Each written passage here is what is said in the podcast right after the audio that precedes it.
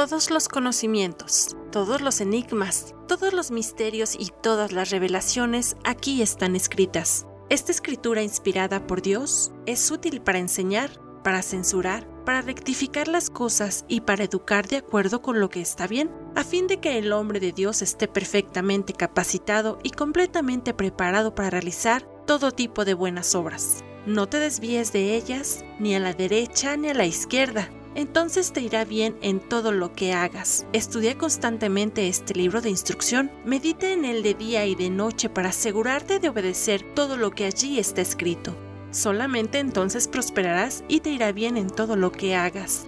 Mi mandato es, sé fuerte y valiente, no tengas miedo ni te desanimes, porque el Señor tu Dios está contigo donde quiera que vayas. Todo lo que estos pequeños audios te revelarán puede ser épico. Escúchalos diariamente con atención y abre tu corazón, porque solo este libro tiene las respuestas que te enseñarán a vivir plenamente.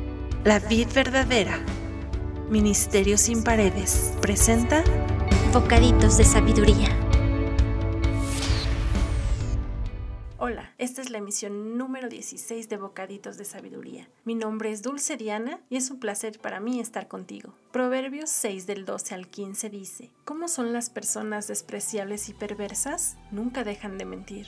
Demuestran su engaño al guiñar con los ojos al dar golpes suaves con los pies o hacer gestos con los dedos. Sus corazones pervertidos traman el mal y andan siempre provocando problemas. Sin embargo, serán destruidos de repente, quebrantados en un instante y sin la menor esperanza de recuperarse. Este proverbio puede sonar un poco cruel, pero es que a Dios no le agradan las personas que tienen perversidad en su corazón y hay muchas formas de mostrar la perversidad o maldad que hay en el corazón de las personas. Un ejemplo de ello son las señales obscenas que se hacen con las manos, la boca y la lengua, o incluso con los ojos. Una persona pervertida comienza a pensar o idear cómo hacer notar sus bajos y lascivos sentimientos. Incluso también busca sembrar discordia entre los demás. Como ejemplo, cuando un hombre hace señas de deseo con la lengua o con la mirada a una mujer ajena, este no se da cuenta que crea un conflicto entre la pareja y sobre todo a él mismo, pues no controla sus deseos y cae en lo más ruin. Debemos saber que una persona perversa se siente acechada por sus pensamientos destructivos y obsesivos que lo controlan y que busca demostrar por encima de quien sea y de lo que sea. Desarrollan una personalidad conflictiva. Sus fantasías son siempre conscientes.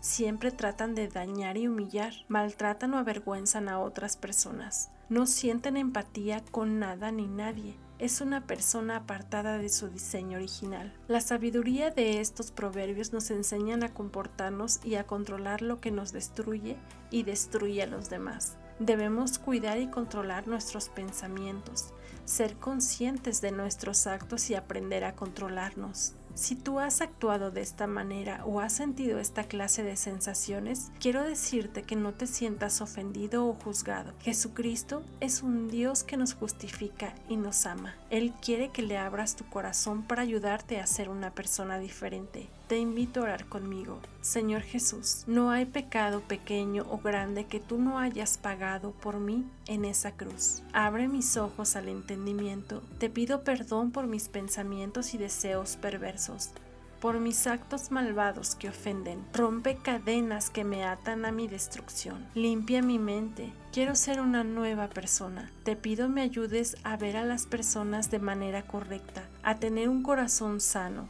Vuélveme a tu diseño original, amando lo que tú amas para ser una persona agradable y de bendición para mí y para los demás. Amén. Sigue orando cada día por sabiduría. Yo sé que estos pequeños audios te ayudarán a vivir mejor. Y no olvides compartirlos. Que Dios te bendiga y hasta la próxima.